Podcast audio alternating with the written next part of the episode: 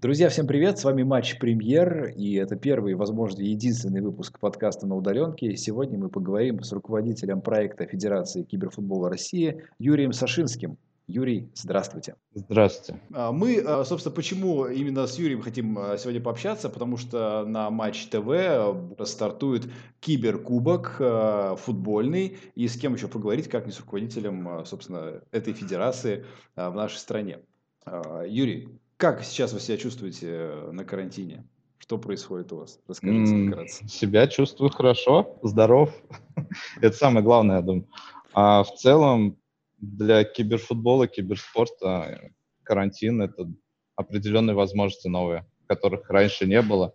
Ну вот пытаемся их пользоваться. Да, а скажите вообще вкратце, мы пытаемся просто для всех а, популярным языком донести, а, что такое киберспорт, в частности киберфутбол. Все-таки на федеральном канале такого никогда не было, чтобы показывали в вечерние практически прайм-тайм кибертурниры. Вот э, простым языком, что такое киберспорт и чем он отличается от обычной игры в приставку или на компьютере? Сразу уточню такой момент, что в нашей стране есть два вида спорта это киберспорт как полноценный вид спорта или компьютерный спорт, угу. и киберфутбол как разновидность футбола. А, наша страна единственная в мире, где есть такое деление сейчас. Ну, нас лично это очень радует, что у нас киберфутбол выделен в, в отдельный вид спорта. Чем отличается, ну, в принципе, неважно, киберспорт или киберфутбол от просто игр, тем, mm-hmm. что здесь есть соревновательный процесс, и люди все-таки основной целью ставят не просто проведение времени возле приставки или компьютера, uh-huh. а именно соревнования между людьми в первую очередь. И сама игра выступает в роли такого инструмента или площадки просто, где соревнуются уже люди. А, ну, смотрите, сейчас а, достаточно во многих играх а, есть а, встроенная в саму игру возможность онлайн играть с другими игроками по всему миру, хоть, хоть где. В какой момент это перестает быть вот просто развлечением, то, что я вечером пошел, включил приставку, поиграл, и в какой момент это начинается именно спорт? В первую очередь спорт начинается тогда, когда люди соревнуют, начинают соревноваться друг с другом и для себя ставят это основной целью, а не просто провести время. Дальше уже имеет отличие, насколько все это серьезно и насколько высока мотивация. Но чем больше ставки на кону, можно так сказать, тем э, больше прослеживается разница между игрой и спортом. Понятно. Спорт, Потому что если спорт мы там, где какие-то достижения все-таки. Естественно, да. Спорт это, в спорт это все превращается в первую очередь тогда, когда человек начинает э, играть не просто ради игры, а ради достижения цели, и для этого он систематизирует свою деятельность и начинает планировать, и выстраивает план подготовки, тренировок, а, режим дня и много других факторов, которые влияют на его результат, становятся очень важны. Uh-huh. А если смотреть на простого игрока, да, то он может просто играть 24 на 7 и не, не пытаться даже анализировать или улучшать свою игру. То есть подключается еще и э, какой-то анализ, не просто удовольствие процесса, а именно э, стремление анализ. к совершенствованию, к развитию своих э, навыков, не просто внутри себя, но и для того, чтобы выйти вовне и кого-то впечатлить. Да, и, и здесь как раз начинает появляется вот очень четкая разница между спортом и игрой, потому что многие, когда слышат слово киберспорт или киберфутбол, представляют а, себе человека, который просто очень много времени проводит возле компьютера или приставки. Да, и для них это именно такой стереотип. Но в этом большая ошибка. Киберспорт и киберфутбол, профессиональные игроки, как раз а, у них нет цели проводить а, бесконечное количество времени. Главная задача проводить его эффективно. И для некоторых как раз а, 2-3 часа в день возле приставки является правильным количеством времени. Дальше уже зависит от того, что именно они делают и насколько качественно построен у них вот процесс тренировки. Здесь же также появляются как раз такие факторы, которые начинают влиять на результат. Это режим дня, питание, физическая подготовка человека, а, его морально-психологические качества разные, просиживание возле компьютера или приставки там, 24 на 7, это сильно не повлияет на результат в итоге. Вот этот процесс именно тренировок, построения, как вы говорите, режима дня, каких-то вот э, процессов вокруг э, киберспортсмены, это вообще огромная тема для отдельного разговора, которую можно будет еще отдельно обсудить. А я хотел спросить вот такую вещь. А когда, в принципе, а, FIFA, вот футбол стал восприниматься именно как кибердисциплина, когда люди начали э, серьезно этим заниматься? Был ли какой-то вот период, когда был хайп, расцвет, развитие, потом спад, снова возрождение, или пока еще только все это набирает э, по нарастающей идет? Если смотреть на международный уровень, то, конечно, сейчас как раз и происходит тот самый расцвет. Интерес к киберфутболу как на международном уровне с каждым годом все больше. В нашей стране именно таким вот переломным моментом, наверное, стало 2017 год, когда у нас все футбольные клубы российской премьер-лиги начали участвовать в киберфутбольных турнирах, так mm. или иначе, по разным причинам. Прошел первый кубок и чемпионат российской премьер-лиги по киберфутболу. Это вот и стало переломным моментом, и сразу после чемпионата, который прошел в 2017 году. Это первый был турнир такой крупный на базе футбольных клубов. Угу. И произошло признание киберфутбола как разновидности футбола именно.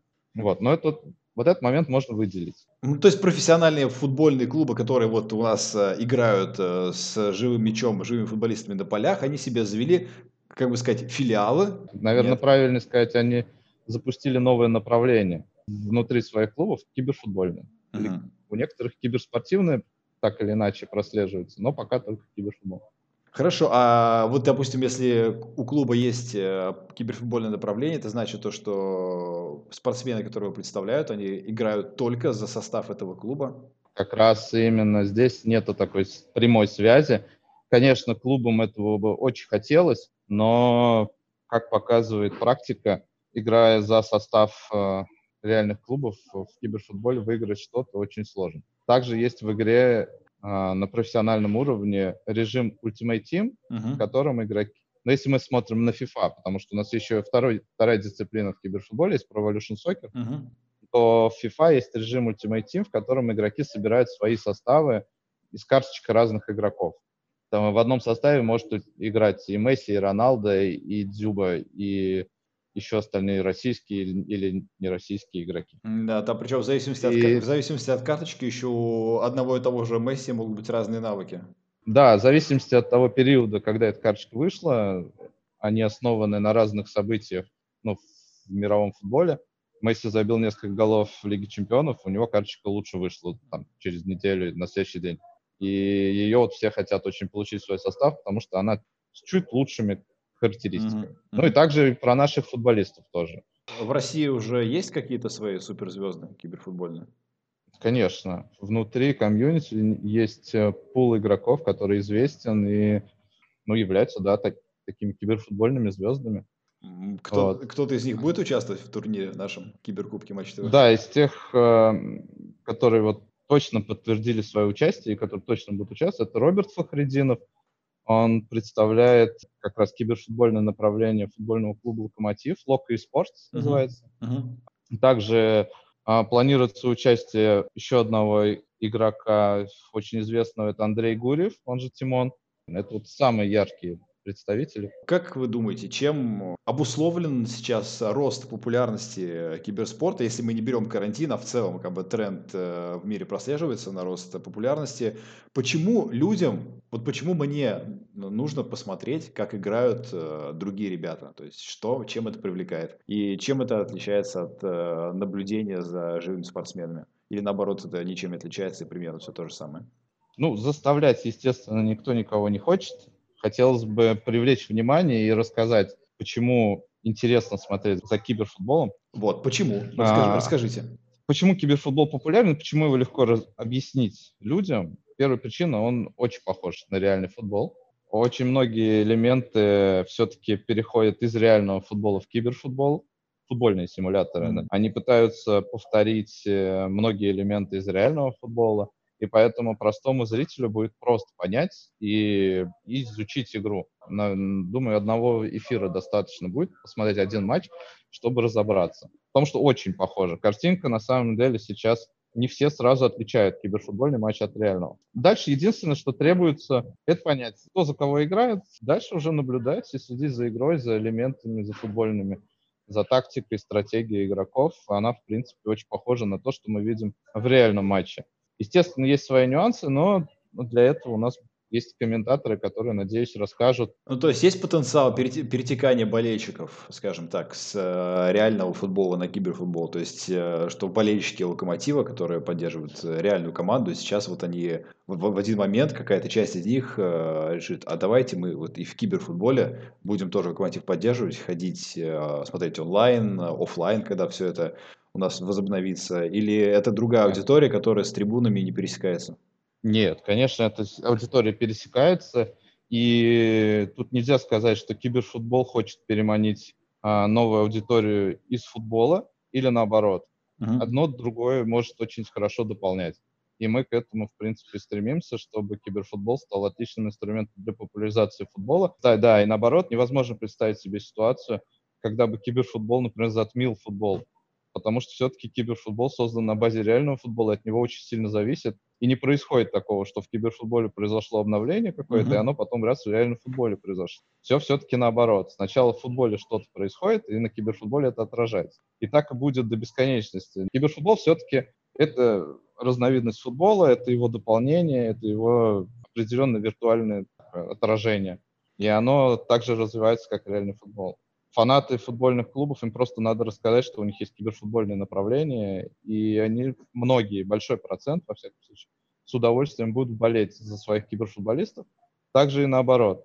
Если киберфутболисты будут э, выигрывать, э, привлекая внимание своей киберфутбольной аудитории, и потом начнут представлять любой футбольный клуб, также часть, большой процент этих фанатов этого киберфутболиста, значит, ну, есть вероятность такая, они начнут поддерживать еще и футбольный клуб. Хорошо, скажи, пожалуйста, а вот э, киберспорт, э, профессиональный э, киберфутбол, это mm. закрытый мир? То есть насколько легко туда попасть э, человеку, вот, э, который не, не связан э, тусовкой, ни с кем не знаком, просто вот он научился хорошо играть?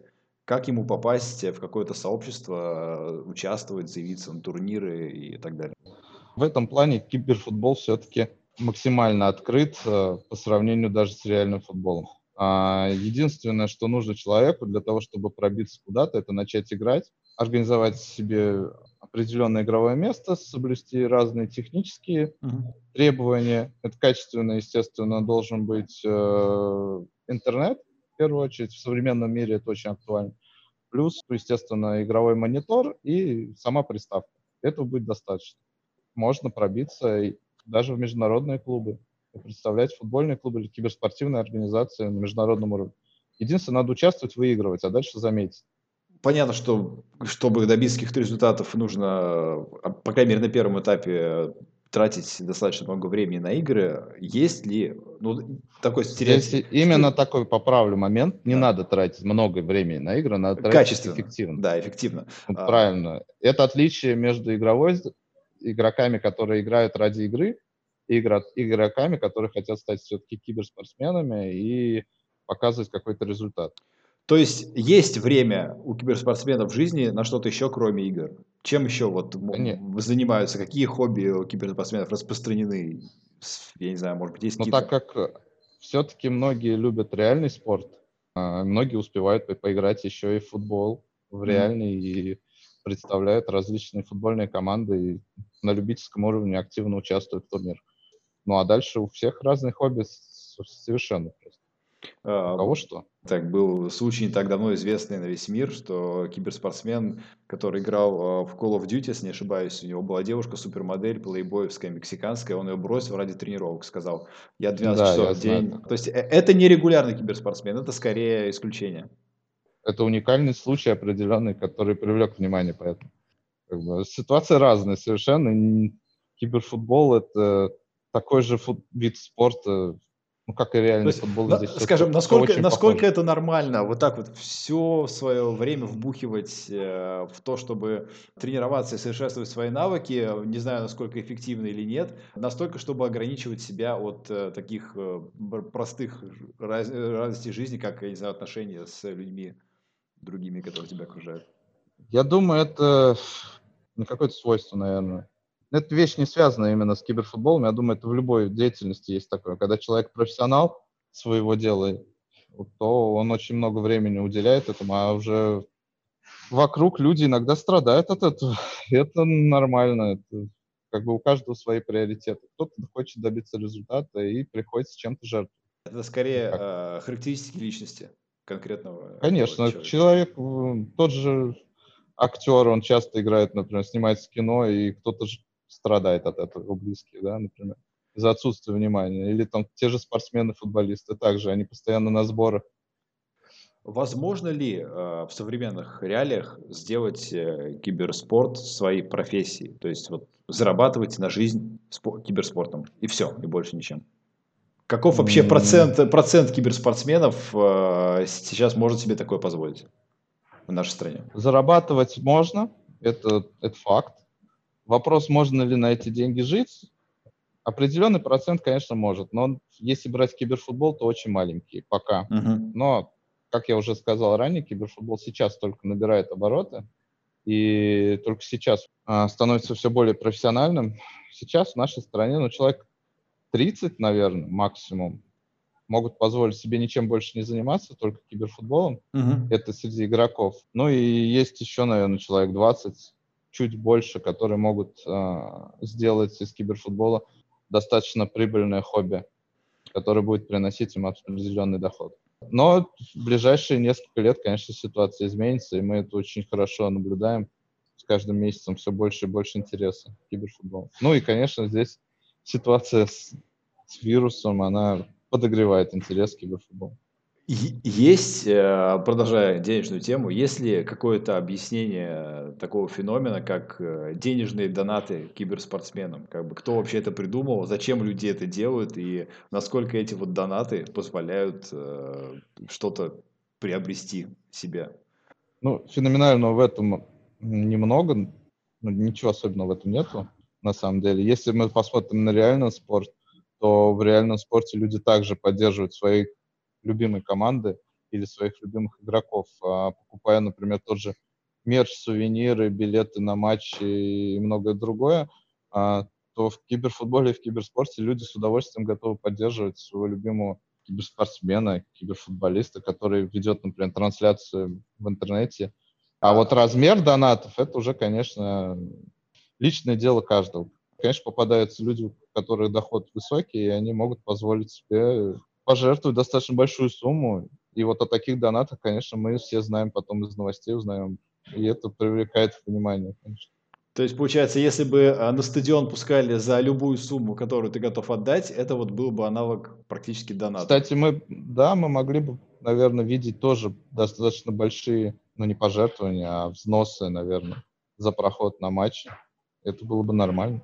Да, уже мы затронули тему, то, что сейчас э, все внимание спортивное, э, так как спорт большой на паузе, очень многое перетекает внимание на киберспорт, и все э, в спортивной, в спортивной среде говорят о том, что после окончания всей вот этой истории спорт не будет прежним. Будет ли киберспорт прежним после того, как все это закончится, и, или каким он будет? Как вам, как вам удержать внимание, прежним он, внимание, конечно, которое Прежним сейчас... он, конечно, не станет это точно. Такое большое внимание повлияет на киберспорт, э, надеюсь, в хорошую сторону, то, что э, у многих появится возможность привлечь новых партнеров и спонсоров, это раз, что повысит качество работы, это точно. Многие пересмотрят свой подход к делу, и надеюсь, что качество вырастет у всех киберспортивных э, турниров, ивентов или акций.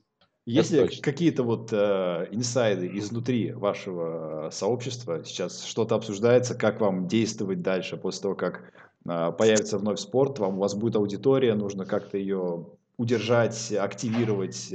Что вы планируете организовать в этой ситуации? Ну, на самом деле, планов на то, что делать после того, как э, вся эта ситуация э, вернется в привычное для нас русло, их не так много. Сейчас больше важнее, наверное, правильно сработать э, в данной ситуации и все-таки показать э, все плюсы киберспорта и киберфутбола для аудитории, а, провести определенный ликбез с новой аудиторией, которая только интересуется, да, угу. и вот для них рассказать. Потому что у нас большая проблема, на самом деле, с киберспортом, с киберфутболом, это про то, что многие про него слышат, но не многие знают. Но вот это отличная возможность чуть больше рассказать, что это такое и как все организовано, как все проходит. Чтобы потом, после того, как вирус пройдет, у людей не то, чтобы они стали фанатами киберспорта, а чтобы они хотя бы начали минимально разбираться, и для них киберспорт не был каким-то супер новым словом или не вызывал какого-то отторжения. Это вот самое важное, наверное, сейчас. А потом уже начать привлекать тех, кому это все понравится, и работать с новой аудиторией. Хорошо. А, возвращаясь к нашим а, делам, кто является фаворитом Киберкубка Матч ТВ? Мы доигрываем Лигу чемпионов полностью со стадии 1-8 финала и до конца. Соответственно, можно поделить э, ваш прогноз на две части. Кто из клубов фаворит и кто из игроков, возможно, фаворит. Вне зависимости от того, кого, Если... какой клуб ему попадется при жеребьевке. Если смотреть, конечно, на состав команд, которые получились, не все они до конца укомплектованы. Из тех команд, которые уже известны, в принципе, естественно, фаворитами являются те пары, в которых один из игроков это профессиональный киберфутболист. Но, как показывает практика, в формате 2 на 2, все-таки наш турнир в формате 2 на 2 пройдет, у игрока даже профессионального будет пара, которую будет составлять э, непрофессиональный игрок. И уровень этих игроков, конечно, отличается. И даже если будет хороший игрок, то важно, чтобы киберфутболист и его напарник они, у них появилась определенная командная игра, и если этого не произойдет на первых минутах игры, то неважно, насколько будет силен киберфутболист, все-таки командная игра возьмет верх, и результата достичь будет очень тяжело. То есть понима- вот. понимание так... футбола примерно одинаковое должно быть у них. Да, и ну, желание играть в команде все-таки должно быть.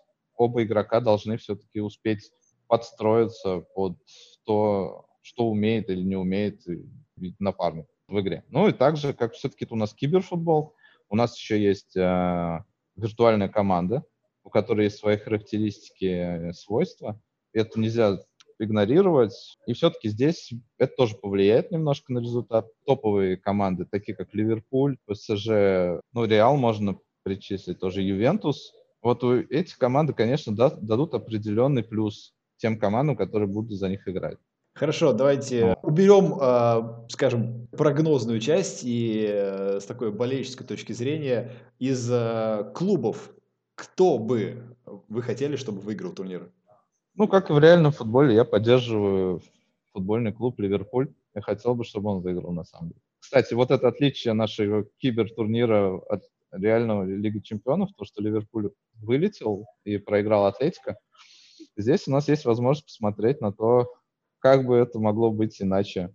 И, ну, надеюсь, будет иначе, потому что также у нас полная симуляция реального турнира, и первый матч у Ливерпуля будет также с Атлетико. Надеюсь, что победит сильнейший, и как и в любом другом турнире. Что будет э, красивая, интересная, зрелищная, яркая, честная игра. Но еще хотел бы отметить такой момент. У нас в турнире будет участвовать одна девушка.